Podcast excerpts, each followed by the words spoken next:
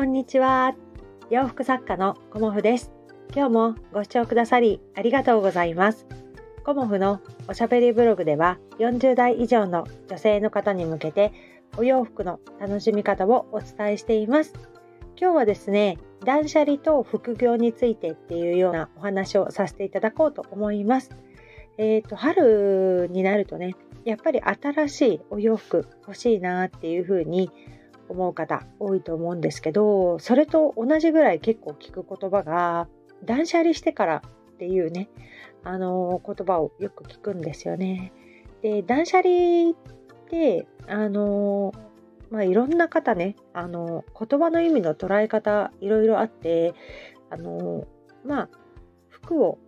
服に洋服にねあのこだわってみたりするとあの洋服を処分することイコール断捨離みたいなあのお話のイメージかと思うんですけど私が思っている断捨離っていうのはあの自分のね収納スペースにあの入りきらなかったら減らしましょうっていうふうに思っています。で収納にあのパンパンになってしまうとやっぱりお洋服何持ってるかなっていうことが把握できないんですよね。だから把握できる量、うん、それをキープしましょうっていうことをおすすめしているんですよね。引き出しであっても。こうパンパンだと結局出し入れが難しいのと何が何枚あるかってことが把握できないですよね。でお洋服もそうなんだ。けど何をねあの着たらいいかわからないっていう方で、あのたまにねあるのがやっぱり何を持っているかわからないっていう方も結構いらっしゃるのでその時点でねあの断捨離という形で、まあ、整理整頓をしましょうっていうことをあのお伝えしています。でその中で、えっ、ー、とこうね処分したくないんだけどあのでもいっぱいあるみたいなものを私はあのメルカリとかでこう販売するとねあのすごくいいんじゃないかなと思います。で副業をやってみたいけど何かあのやったらいいかわからないっていう人は手っ取り早くその物販ですよねそれをあのできる場所がメルカリだったりヤフオクだったりまあいろいろありますよね。ラクマだったりと。で、メルカリじゃなくても別に何でもいいんだけど、そういうところってやっぱり集客しなくても見てもらえるんですよね。物を売りたいって思った時に。だから、何でも、あのこれ売れないと思うって思うものでも意外と売れたりするんですよ。だからまあついね、あの、この1週間で私が売ったものは、あの、息子の柔道着だったり、あとはね、あの、新品の白の靴下があったんですよね、アディダスの。で、ある時から、あの、息子が今まで白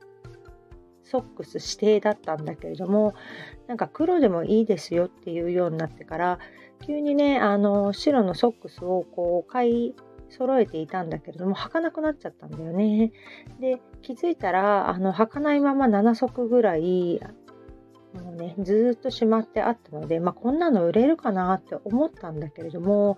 意外とあの売れましたね。うんだから他にもなんか、あの息子の高校ね、あの私立高校だったんですけど、学校指定の例えばバッグとか、ワイシャツだとかね、あのいろんなものがあの学校指定なんですよ、私立ってね。まあ皆さんご存知だと思うけど。でそういうものも結構売れたりしました。こんなの売れるのっていうね、感じだったんですけど、他にもあったら、あの、譲ってくださいっていうコメントまで来たぐらい、あの、制服とかね、そういうのも、あの、譲ったりもしました。うん、だから、その、売り方を学ぶのって、すごく、あの、そういうね、フリマサイト面白いし、その断捨離したお洋服ね、えっ、ー、と、私はね、あの、こう、背取りっていうものがどういうものかっていうのもなんとなくやってみたいなと思って、えっ、ー、と、古着をね、仕入れてきて、あの、メルカリで売ったんですよね。そしたらね、あの、売れて、まあ、利益少ないですけど、まあ、そういうものなんだっていうね、仕組みを知りたかったので、やってみたりね。だから、あのこう断捨離とね、あの副業って意外とあの簡単にできるので何かやってみたいなっていう方がいたらぜひぜひあのおすすめかなと思います。まあ、その時にね気をつけるのはまあ不良品だったらねあの別にねあのいくらでもいいんだけれども仕入れてきた場合ねあのそういう時はやっぱりその利益とか利益率とかそういうものもね関わってくるので またそこはね難しくなっちゃうんだけれどもあの赤字にならないようにあの自分で考えるっていうのもなかなか面白いんじゃないかなと思います。でそこで販売価格をどうやって決めていくとかあとま値下げをしていくとか値下げしないとかねまあいろいろなんか売り方のテクニックをあのメルカリとかそういうので学べるので何かねあの副業してみたいっていう方はまず断捨離したお洋服仕入れ価格ゼロですよね。だからそこであのされるとすごくいいんじゃないかなと思います。まあ、私自身もね実際あのコロナ禍に入ってからいろんなものをあのメルカリで売ってきました。うん、でまあ、あのコモフのサイトは一応持ってるんですけど、コモフでは売らないでね、あの全部主人のサイトで売ってもらってるんだけれども、なかなかね、あの売れると面白いなっていうのもあって、